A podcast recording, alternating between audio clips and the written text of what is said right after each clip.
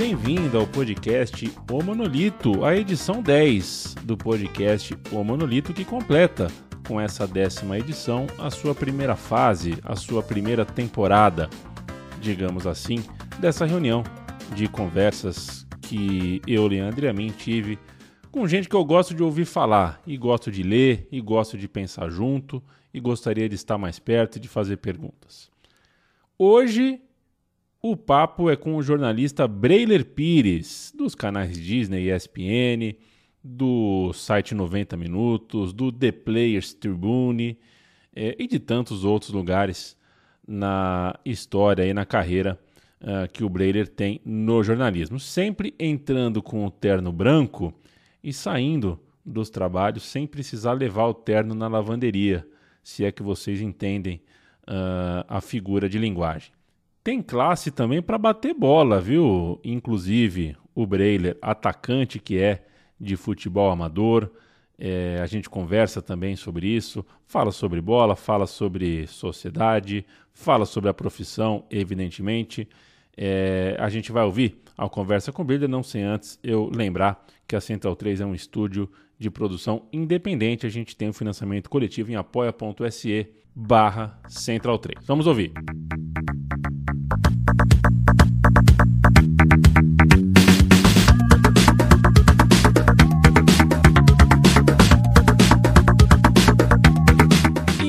eu falo com o Breiler Pires, mineiro de Belo Horizonte, jogador barra torcedor barra apaixonado pelo Guarajá e jornalista. Jornalista em um lugar, né, em um país no qual o jornalismo parece que tem sobrenome, né? Aí o camarada é jornalista esportivo, ou jornalista de economia, ou jornalista político. E acho que não, acho que o Breiler é jornalista, ocupa a trincheira do esporte, é, do futebol, mas não separa o futebol nem o esporte, ele não separa de tudo que fundamenta uma sociedade, dos temas que formam a nossa ideia é, de cidadania. É, vamos falar sobre isso, hein, Breiler? O Breiler que é filho de gráficos, né? E acreditem na memória olfativa. A memória olfativa é muito importante. A gente costuma uh, dar muita atenção para outras memórias importantes, mas a memória do cheiro é muito importante. E o Breiler, que é filho de gráficos, cresceu sentindo cheiro de revista nova, cheiro de jornal novo. É, acho que isso contribuiu para ser o jornalista que hoje é. Hoje, para mim, é um grande prazer falar com você, assim como é um prazer ler e ouvir você, Breiler. Já te mando um abraço, toco a bola e acho que não tem segredo, toco a bola para começar o jogo para falar sobre a nossa amada atividade, a nossa profissão. E como eu disse há pouco, né, Breiler, é, para falar de futebol, a gente fala de outros tantos temas e você é, é, tem pé fincado em tantos temas que fazem parte do futebol, que tem penetração no futebol. É, quer dizer, abusos, racismo, homossexualidade, corrupção que é endêmica no esporte, tá, tá aí, né? De, de, de Robinho a Lebron é, busca 10, 20, 30, 40 anos atrás, está tudo aí é, batendo na porta da, da, da, editoria de esportes e parece que você é, é, é, mais exceção do que regra e eu acho um pouco confuso isso. Grande a mim, primeiramente, obrigado pelo convite. Um prazer estar batendo um papo com você, que certamente é companheiro dessa mesma trincheira e desse mesmo pensamento de jornalismo, especialmente do jornalismo no esporte.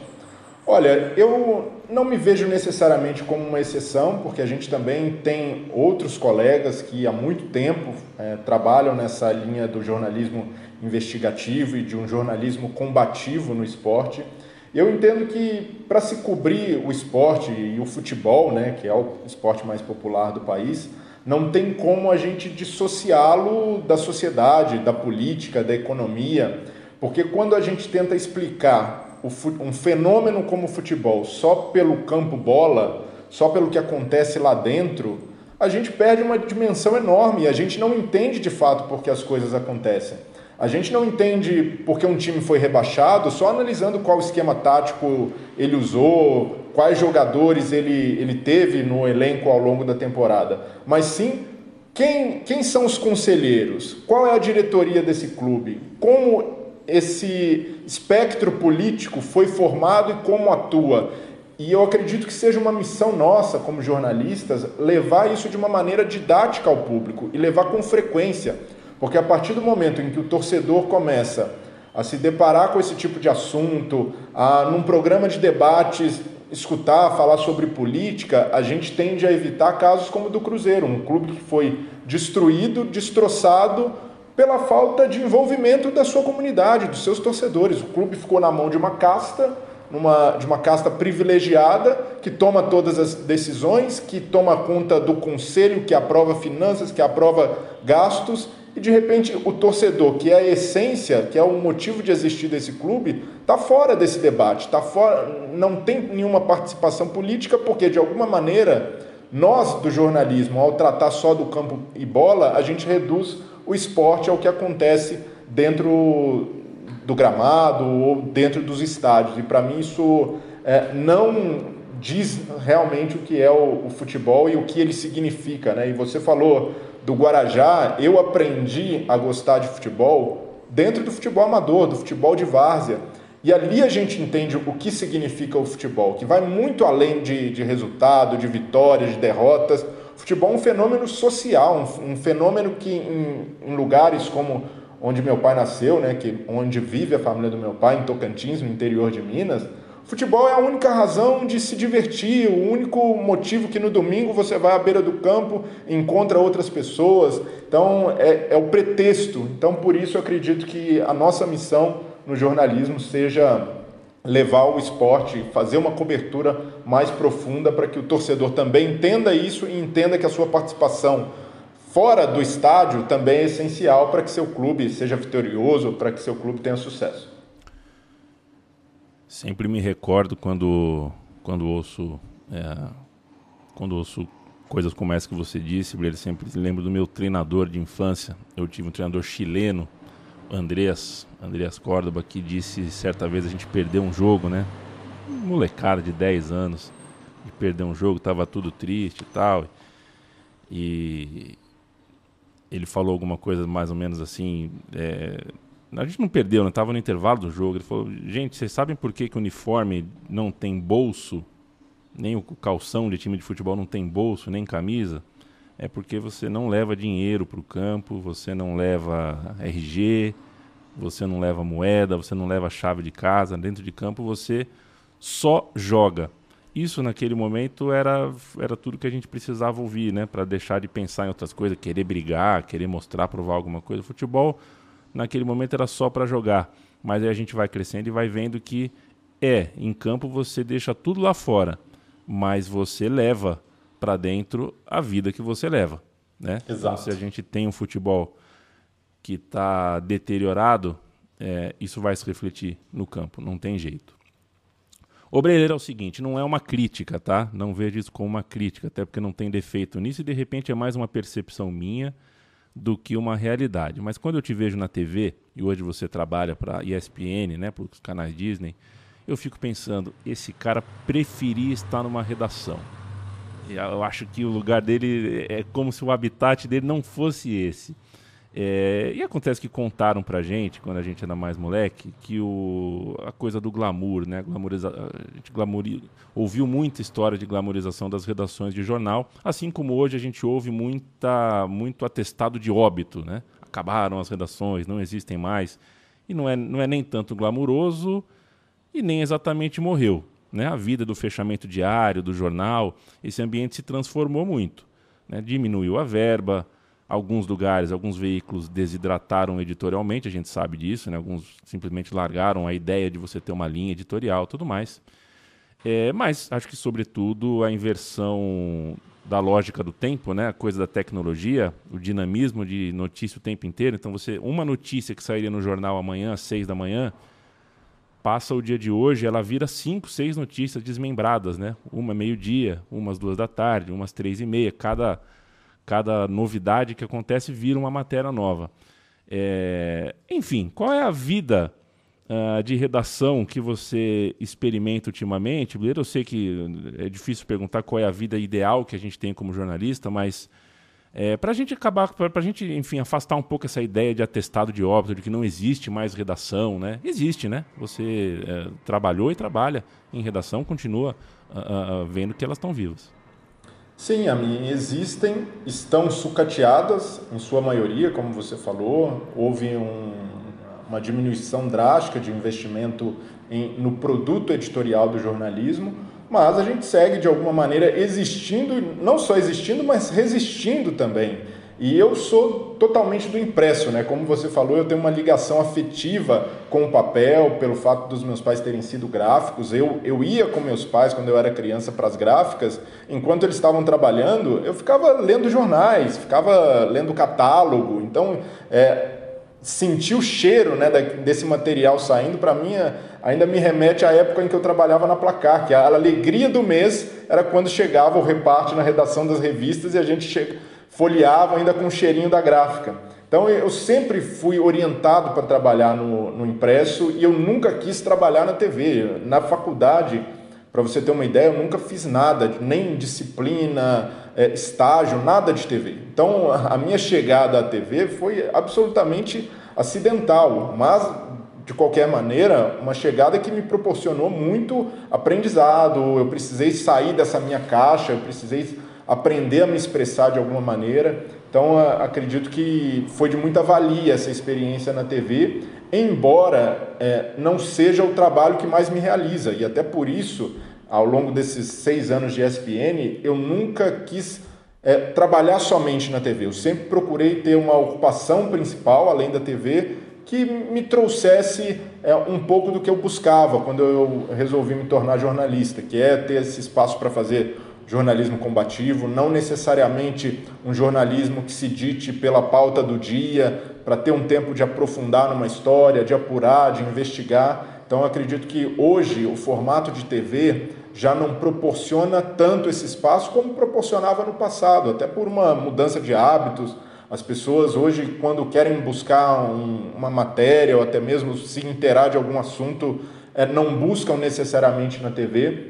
Mas eu acredito que a TV ainda é um espaço em que a gente precisa estar presente. E eu lembro que Teve uma época que eu estava meio perdido né, nesse, nessa transição de impresso para TV, sem saber onde me posicionar exatamente como jornalista. Eu recebi uma mensagem que para mim foi. me ajudou a virar um pouco a chave, a entender o, o meu espaço.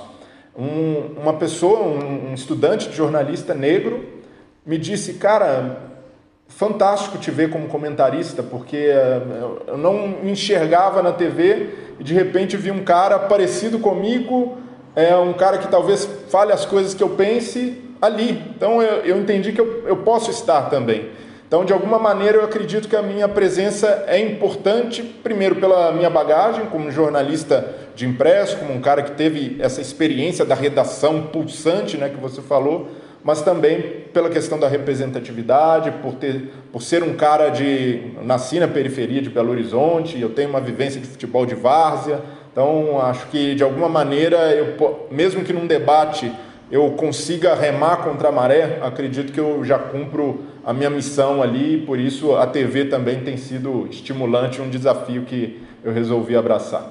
Ah, você citou a placar semanal, né? Eu lembro do meu primeiro trabalho, foi em 2000, trabalho eu vendi a bolsa na Praça da República, em São Paulo, né, as bolsas que a minha família fazia, bolsa de couro, né? De domingo eu ia para lá e foi o tempo que o Sérgio Xavier lá comandou uma placar semanal.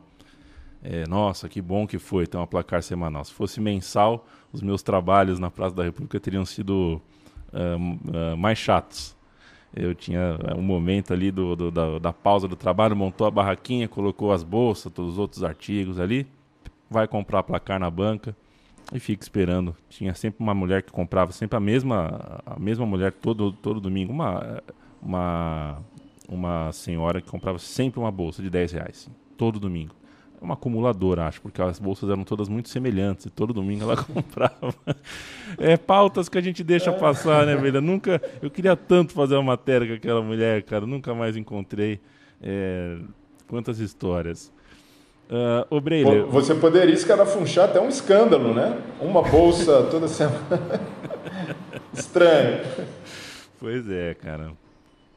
Que senhora. Ô, Breiler, olha só, a gente está gravando isso em 2021, né? Hoje você tem no seu colo o projeto The Players Tribune, né? Que é, eu acho, um trabalho que tem a tua cara, é um trabalho que quando eu vi que você ia tocar, falei, nossa, nada mais adequado possível. É, Para quem não conhece né, o Players Tribune, ou então não liga o nome ao projeto, esse nome em inglês, de repente o cara não liga, né? Mas já deve ter tropeçado em alguma coisa do Players Tribune. É aquele veículo que ouve os jogadores e depois publica em primeira pessoa um texto uh, com a história, né? Histórias que esses jogadores querem contar e depois complementa com vídeos, com outros materiais multimídia ali.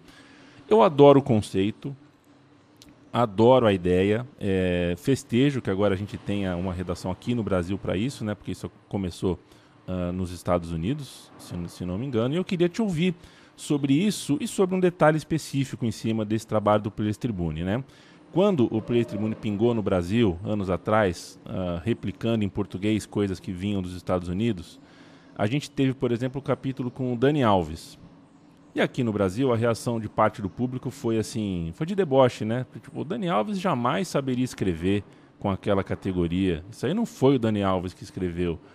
É preconceito, claro, em primeiro, antes de qualquer coisa, mas também um desconhecimento dessa técnica jornalística, né? De você uh, fazer o que, enfim, pode chamar de ghostwriter, ou, enfim, é um recurso que é super válido.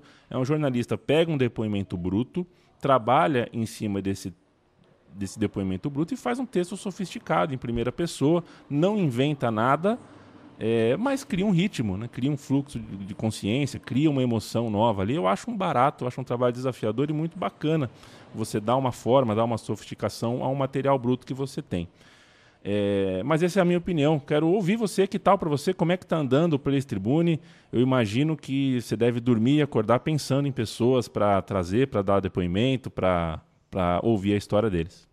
E a mim é um desafio muito legal. Resolvi abraçar justamente por entender que poderia contribuir com, a minha experiência, com a trajetória, até os trabalhos que eu fiz de certa forma se assemelha um pouco ao que eu fiz muito tempo na Placar, que era ouvir jogadores. A Placar sempre teve essa marca né, de trazer grandes personagens, de escolher o personagem de capa, e esse processo é muito semelhante com The Players Tribune. E aqui no Brasil a gente chama de TPT, carinhosamente, e acredito que seja uma forma mais abrasileirada e mais fácil das pessoas identificarem.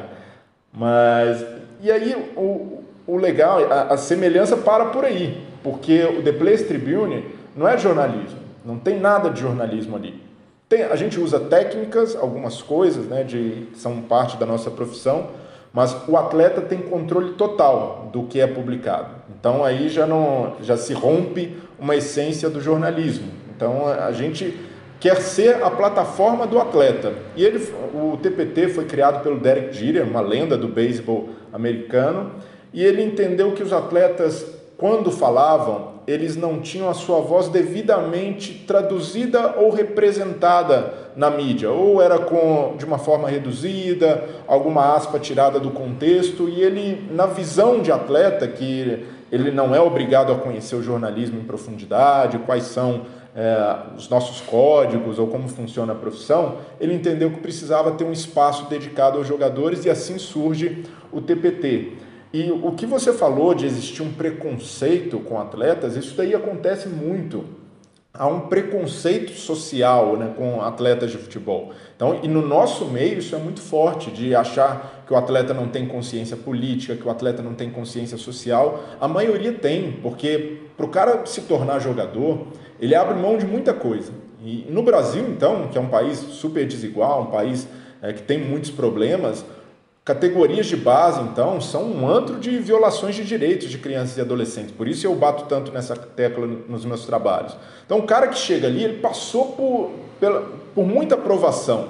Então, quando a gente taxa um cara que conseguiu é, vencer esse funil que é o futebol, como mimado, como o cara que é, é está cômodo na sua bolha, e muitos estão, mas existem fatores para isso. O cara não simplesmente não silencia porque quer. Primeiro, ou ele não teve bagagem suficiente para se informar e conseguir participar de um debate político social, ou muitas vezes o meio em que ele vive repele totalmente esse tipo de manifestação. Ele vai ser um cara fora da bolha, como acontecem com alguns, algumas raras exceções. Então, o, o TPT ele tenta justamente facilitar essa comunicação do atleta. Então, por isso que a gente tem esse trabalho, como você falou, de ghostwriter, e o atleta sempre dá a palavra final. Já, já aconteceu no TPT de um atleta dar uma entrevista, a gente fazer tudo e o cara não resolver no fim, ah, não, não quero que isso seja publicado, pensei melhor. E é do jogo. Isso aí acontece porque o TPT não quer ser um espaço para contrariar o atleta, como muitas vezes o jornalismo é e deve ser, mas essa não é a proposta. Mas tem um aspecto legal que, justamente por criar esse elo de confiança, a gente consiga coisas que o jornalismo dificilmente vai conseguir, por ter uma abertura total do atleta, por ter um Daniel Alves confortável para dizer coisas que ele nunca tinha dito, para ter um Adriano Imperador, que foi a nossa peça de lançamento aqui no Brasil, falando sobre drogas, sobre favela, sobre o preconceito que ele sentia, né, que sofreu da mídia, especialmente da, da imprensa italiana. Então, tem esse lado também, da gente aproveitar essa nossa faceta, que é de ser a voz do atleta, para conseguir algo que no jornalismo né, dificilmente a gente vai ver. E se engana quem pensa que um já houve atletas que escreveram suas próprias cartas, elas foram editadas, claro, mas a estrutura foi do atleta. E os atletas muitas vezes contam coisas que são impossíveis de transcrever, e é o caso do Adriano. Se você assiste a entrevista dele na íntegra, você acha até um relato mais rico do que, o, do que a própria carta, porque às vezes a, a oralidade é muito mais expressiva do que a palavra escrita. E há muito mais eloquência. Então os atletas têm muita bagagem, os caras têm muita vivência e a gente de alguma maneira tenta traduzir, trazer isso para o público de uma maneira um pouco mais literária, uma, uma maneira um pouco mais sedutora. E tem um caso que é recente, do Danilo, que escreveu um post meio de desabafo, mas um convite à reflexão para a imprensa. E os maiores comentários eram: ah, mas foi assessoria do cara que escreveu, o cara jamais escreveria isso. Como, como não? Tem atletas que são que escrevem, atletas que leem. Então a gente precisa também entender que o atleta tem voz e de alguma maneira, se de um lado eu entendo o jornalismo que precisa ser crítico, jornalismo que não pode dar o braço a torcer, muitas vezes há uma reclamação de um atleta que não entende o que é o ofício. Por outro lado, a gente precisa dar um passo atrás e tentar olhar com um pouco mais de empatia para a voz e para o que o atleta tem a dizer. É, eu lembro de quando o Pelé se tornou mais engajado no Instagram, em outras redes sociais, também falaram isso, né? Não, é alguém que está fazendo, mas, gente, é claro que é alguém que está fazendo. Deixa eu contar, o Saramago tinha um editor, né? Os maiores intelectuais também tem alguém uh, que dá um molde, que dá uma forma, um olhar de fora para o seu trabalho. É, é... Vocês estão malucos de achar que, sei lá, que, que que o Galeano não tinha alguém que olhasse de forma crítica, que desse um molde, vai usar, vai, vai ter uma participação pública em rede social, tudo mais, vai ter alguém para cuidar. É, acho que é normalíssimo. E aí, uh, quando você só se incomoda quando isso parte de um jogador de futebol, tá desenhadinho o, o, o, motivo disso. Diga lá, Breno. É, e o, uma coisa, nenhum escritor, por melhor que seja, consegue vender uma narrativa que não seja verdadeira, que não bata com os fatos. E o Pelé, as redes dele só estão indo bem, ou alguém, porque alguém teve uma sacada de olhar para o Pelé e falar: esse cara é gigante, esse cara é um patrimônio do futebol, é história viva. Como a gente pode trazer isso para cá? E aquilo ali, a gente consegue enxergar o Pelé. Assim como no TPT, não, não há como fazer um, um, um grande texto, uma carta que seja emotiva, sem que o atleta se abra, sem que o atleta consiga é, transmitir essas emoções. Então, ali está exatamente o atleta, está a essência. O que a gente faz é ser um, um facilitador dessa comunicação com o público. E como é difícil, às vezes, a gente interpretar a vida de jogador, né? É, no TPT já é difícil, mas a gente tem essa dificuldade uh, no dia a dia mesmo, e do ex-jogador também, né? Acho que essa coisa de abandonar a carreira com 37, 38 anos, não ter mais onde depositar tanta energia, né, não, não, encontrar mais aquela adrenalina semanal, desamparo emocional, né? você sai de cena, você é querido, você é visto, você sai de cena, o ego, a vaidade de você ter um corpo atlético e ele não servir mais para aquele fim, né? para aquela finalidade do, do alto nível. É, você já falou com o Pelé, aliás, fotaça que você tem com o Pelé, né? Que fotaça que você tem com o Pelé. O Pelé não é o parâmetro, porque ele é o Pelé, é o maior de todos, e você já falou também com muitos jogadores anônimos ou uh, anônimo, ninguém é anônimo, né? Mas quase anônimo, jogadores de pouca, pouco badalados. A gente cobra, a gente espera posições, a gente tem uma expectativa até um pouco idílica sobre né, o que a gente vai receber dos jogadores como visão política e tudo mais. Chama atenção geralmente por ofício de profissão para debates que não são feitos. Mas eu acho que tem algo, o Breiler, de compreensível. Né? É, há como ser, ser compreensível, ser compreensivo com o jogador de futebol quando a gente olha a vida que esses caras levam. Né? A carreira uh, profissional, a gente vê, a gente testemunha, mas tem o pré e tem o pós. E a gente não vê isso, né? É, e a gente sabe que falta uma educação adequada no pré, falta amparo psicológico no pós. É, é um cara que, quanto mais fama consegue, mais medo colocam na cabeça dele, porque tem o dinheiro, porque tem o exemplo, porque o Garrincha perdeu tudo, porque esse não sei o quê, porque se você vai casar tem que fazer tal contrato para não perder dinheiro, isso e aquilo. A vida da, da, da, é complicada do jogador no Brasil. Tem sempre aquela coisa do empresário que é metido a sábio, que dá conselhos que são muitas vezes furados, a pressão religiosa, né? O moleque dorme num beliche, num alojamento de clube, e vem o padre ou vem o pastor e fica colocando coisas, a incerteza sobre tudo. O jogador tem incertezas, né? É um moleque que passa dos 10 aos 17 anos com um sonho, mas com muita incerteza. Não tem nenhuma segurança que ele vai ser jogador. E depois vem um vazio. Né? O cara se aposenta, tem um vazio uh, existencial, assim, imenso. Tem nem 40 anos e já, já acabou aquela carreira. Enfim, é...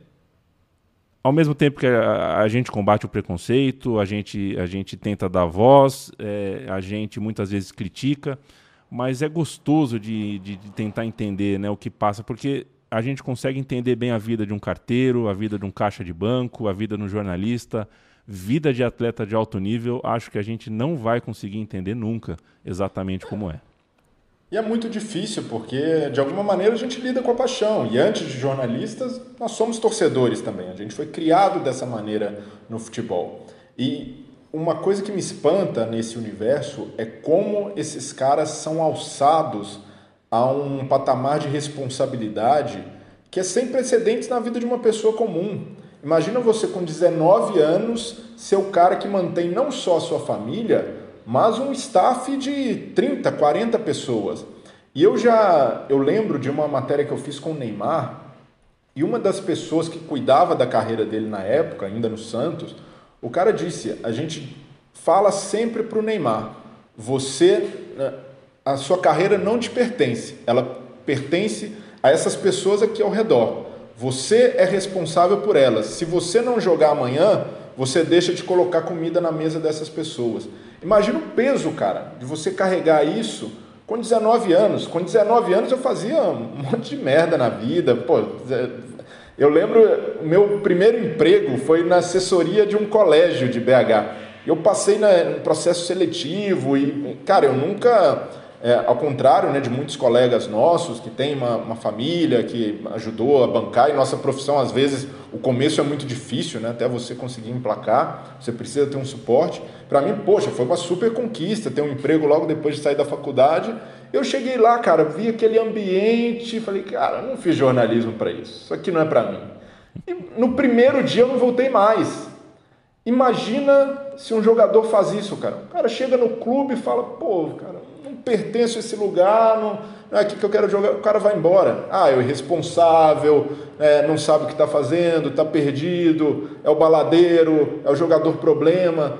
E, cara, coisas que são absolutamente normais. Você está numa fase de formação e no caso desses jogadores, o cara não teve essa fase de formação que uma pessoa comum tem, que é de ir para balada quando é adolescente, que é de se exaltar, de curtir, de fazer muita besteira, porque ele é doutrinado desde 8, 9 anos a seguir a mesma cartilha: treinar, jogar, concentrar, dormir, descansar. Então, é, é, o Paulo André, no livro dele, né, um livro brilhante que ele escreveu sobre a vida de jogador, ele resume isso como uma vida de gado. O jogador é tratado como gado, o cara que ele precisa é uma mercadoria que vai dar lucro para o clube no futuro e ele precisa, se ele não segue, arrisca isso, dificilmente ele vai se tornar um jogador profissional, um jogador de time grande. Então é muito difícil, cara. Você, eu falo que a gente costuma brincar, né? Como que esse jogador chegou no Palmeiras, como esse jogador chegou no Vasco. Cara, se esse cara chegou, por mais que ele não tenha um nível semelhante aos colegas, aos demais,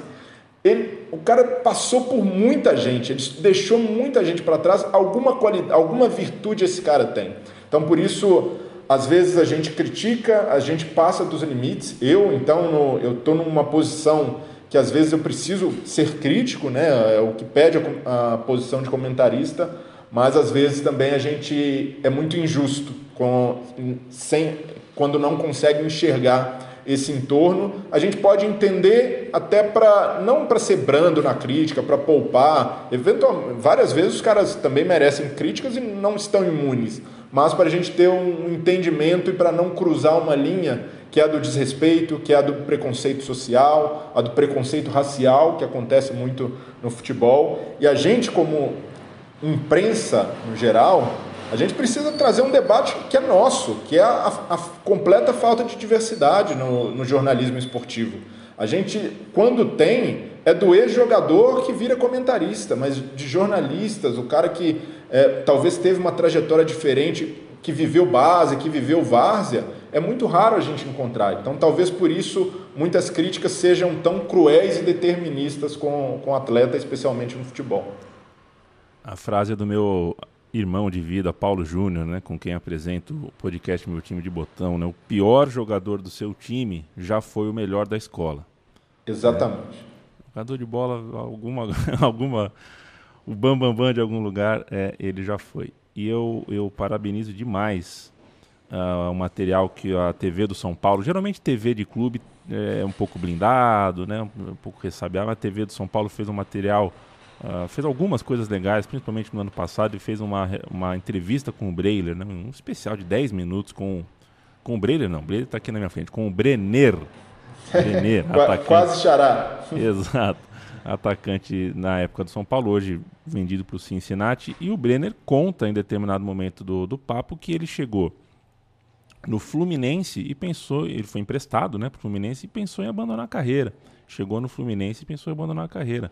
Olha, a gente está falando do, Fluminense, é um clube que dá, né, a cama é fofa, o bife lá não é duro, né, o, o suco é geladinho, tá tudo certo. No Fluminense está tudo certo.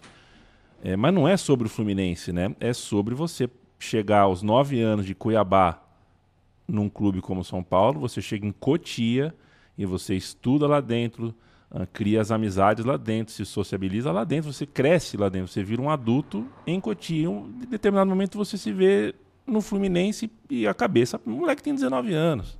Né? Você pensa, pô, passei 10 anos no clube, o clube não me quer, me emprestou. O, com, com, com, o dobro da idade, a gente consegue entender o que é o Fluminense. Com 19 é mais difícil. Então a gente né, é, é, é, tem, que, tem que tomar esse cuidado mesmo para entender que é, não são infalíveis nem com 50, nem com 40, nem com qualquer idade, porque ninguém é infalível, mas jogador, jogador muito moleque, muito novo para sustentar, como você disse, um staff às vezes de 30, ou de 20, ou de 15, ou de 10 pessoas, mas é, é gente, é a família por trás. Cara, e, e a gente está falando do jogador que chega, do cara que vira essa chave. Imagina o cara que dedicou a vida inteira ao futebol, abriu mão de estudo, de convivência com a família, é, de ter uma vida normal e de repente, aos 21, 22 anos, o cara é dispensado do time de aspirantes e não, não sabe o que fazer da vida.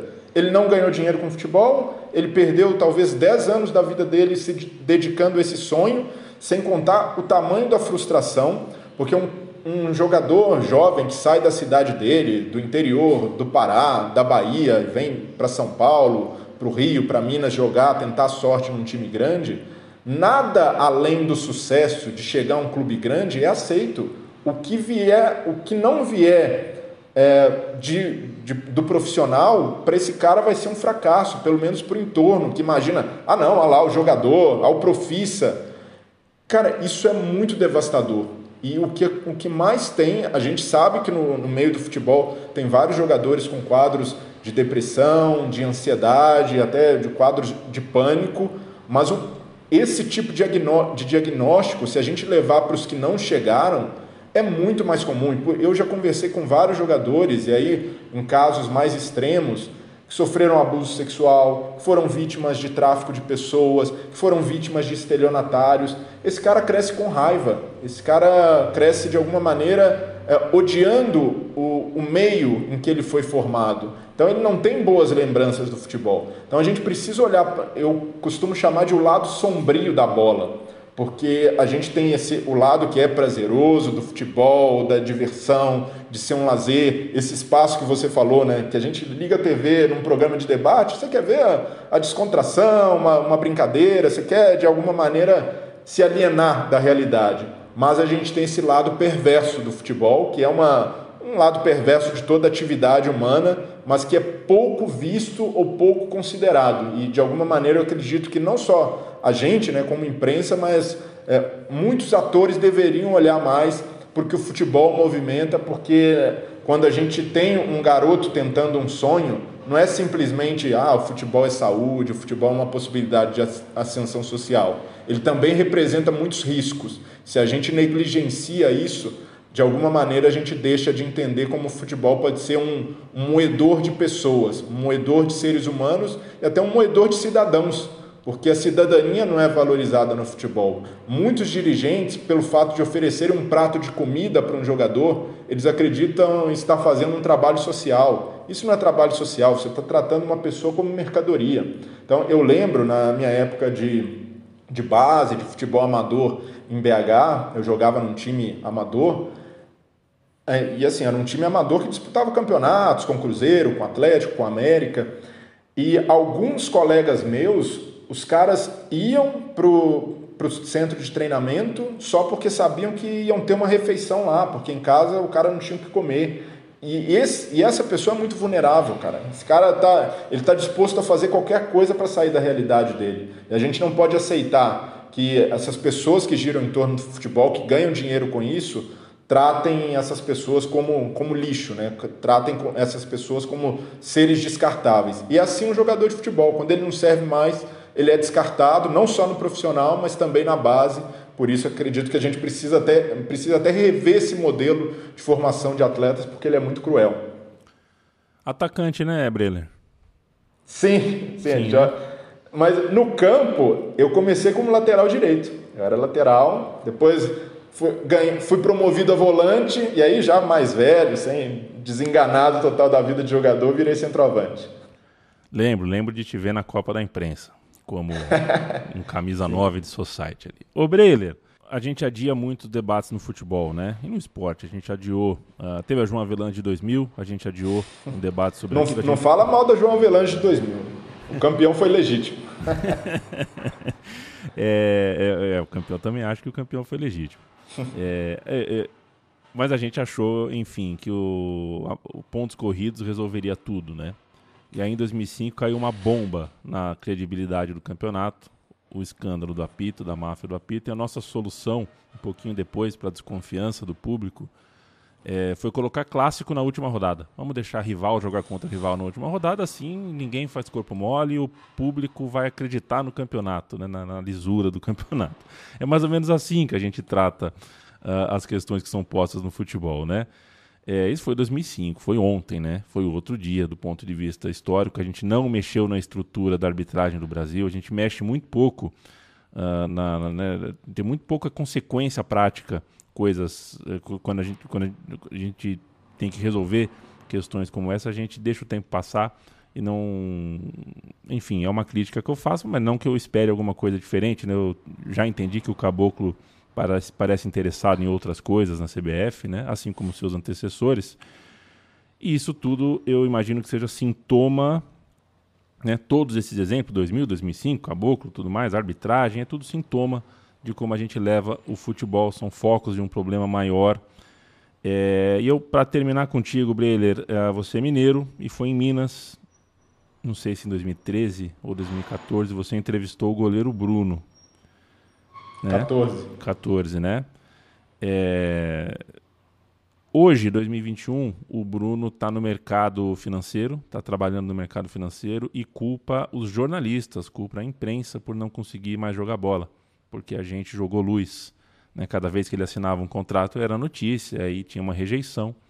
Então ele, ele culpa a imprensa por não jogar, uh, por não ter conseguido seguir sua carreira. Eu não sei, eu queria te perguntar sobre o olho no olho com o Bruno. É uma pergunta de, de, de, jornalismo mesmo. Como é que foi para você? É, é, porque aí não tinha nada a ver com uma entrevista de futebol, né? Você estava entrevistando um, um, enfim, eu qualifico como um monstro. É, então queria saber como, como foi para você o olho no olho, mas também saber se para você o Bruno, o goleiro Bruno, a história do goleiro Bruno, 11 anos já de goleiro Bruno, é, é o nosso maior sintoma de como a gente trata o futebol e as coisas do futebol. Sem dúvida. E na época, em 2014, é, houve muita controvérsia depois que a gente publicou a capa com o Bruno na placar, porque muitas pessoas perguntavam: para que dar voz a esse cara? Para que dar voz a esse monstro?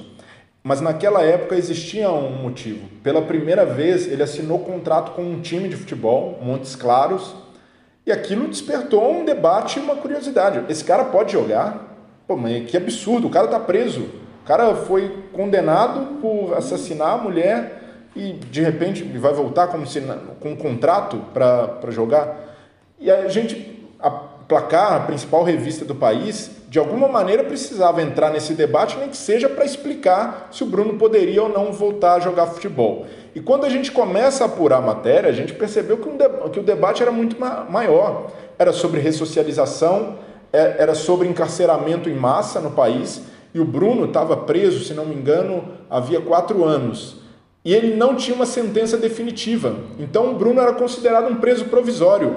E isso, por mais cruel que tenha sido o crime, não é razoável você ter uma pessoa presa por quatro anos sem saber se ela é culpada ou inocente. Por mais que as evidências é, pesassem contra o Bruno, a justiça não, não, não atuou, a justiça falhou nesse caso. Então, por, por essa brecha, o Bruno talvez conseguisse jogar. E era, a gente conseguiu se aprofundar sobre esse debate. Imagina levar um debate desse tipo, é, desse grau, para uma revista que é de futebol, uma revista que normalmente só trazia personagens do campo bola. Então, precisei também me preparar e no fim a gente entendeu que o Bruno deveria falar. Cara, por? E a, a primeira pergunta que eu fiz para ele é: por que você acha que deve voltar a jogar futebol. E aí ele explicou os motivos, voltou a, a, a usar a argumentação que ele disse no, no tribunal, mas para mim ficou claro uma coisa, Yamin, esse olho no olho, né, o contato. Em nenhum momento, e, e assim, eu já entrevistei várias pessoas acusadas de crime, né, de, nessa, nessa peregrinação, né, por casos de assédio, de abuso sexual, e muitos né, choravam, se emocionavam, e aí, culpados ou não, era uma, isso vinha naturalmente na entrevista. O Bruno, em nenhum momento, demonstrou nenhum sinal de arrependimento, de peso na consciência, nada. Foi uma pessoa absolutamente fria e, pelo contrário, ele estava muito leve. E isso me chamou a atenção e quando ele fala que ele foi omisso, né, no, no caso da Elisa Samúdio. E para mim isso já diz tudo, né? Quando você é omisso no caso de um assassinato de uma mulher, não, não precisa nem de sentença. Então, é, foi uma experiência, né? E, e todo o trâmite para conseguir essa entrevista foi muito complicado, com autorização judicial, negociação com advogados, mas no fim, eu acredito que a matéria conseguiu cumprir a, a missão, que era trazer à luz esse debate, aprofundar sobre o caso Bruno, mas acredito que o que acontece depois com o Bruno é fruto, sim, de como a gente trata o futebol como uma ilha, em que dificilmente o Bruno se recolocaria se ele fosse, como a gente já citou aqui, se ele fosse gráfico como os meus pais, ele voltaria a trabalhar numa gráfica normalmente depois de ter sido é, sentenciado daquela maneira. E no futebol, pelo contrário, ele não só voltou, como em alguns momentos foi idolatrado, foi tratado como uma figura é, natural desse meio. Então é, é, é realmente é desesperançoso quando a gente vê esse tipo de cena, mas ao mesmo tempo a gente entende que a nossa sociedade está caminhando é, para uma, uma nova situação de, de fato. É, e eu, eu, sou totalmente contra a cultura punitiva, é, sou totalmente contra essa justiça que não é reparadora, mas de alguma maneira o que acontece com o Bruno de não conseguir voltar a um clube grande, e na entrevista ele falava que o sonho dele era voltar à seleção, isso não se, se confirmou porque houve muita pressão social e principalmente de movimentos feministas que na época nos criticaram pela publicação do Bruno na capa, e aí acho que é bem discutível. Talvez a gente pudesse ter dado a matéria sem necessariamente expor o Bruno é, na capa da revista, mas foram esses movimentos, toda essa luta que fez com que o Bruno hoje não pudesse estar jogando num time grande. Porque se a gente silenciasse, se a imprensa não tivesse coberto esse caso com o rigor que cobriu, não duvido que o Bruno hoje teria ainda espaço em clube grande. E ato contínuo, né? Talvez em 30 de janeiro de 2021, a final da Libertadores de 2020 tivesse sido disputada no Maracanã com o Santos de Robinho, né? Com o Robinho em campo, né? Então, um caso vai servindo de parâmetro para outro caso, que serve de balizador para outro caso, e a gente uh, vai ficando longe do ideal, mas um pouquinho mais forte a cada vez.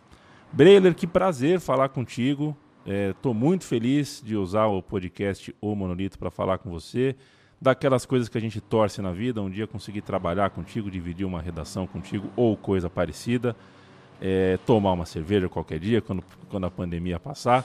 É, valeu demais, viu? Até a próxima.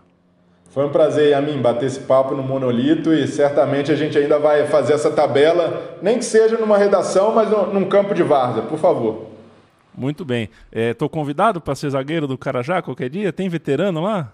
Opa, tem... não, você joga fácil no, no nosso segundo quadro. Eu também estou nessa aí. Já não, não tenho nível mais para o primeiro, a gente faz um segundão bonito ali. Boa, Já está convidado. Valeu. Valeu.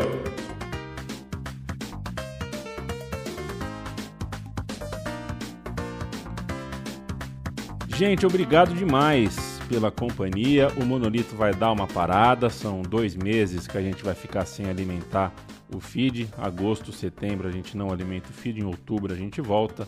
E volta com mais 10 entrevistas em uma sequência só. É sempre um prazer tocar essa bola, saber que vocês estão do outro lado. E é só disso que se trata mesmo. Tocar uma bola, o Monolito não inventou a roda, não fechou questão sobre nada.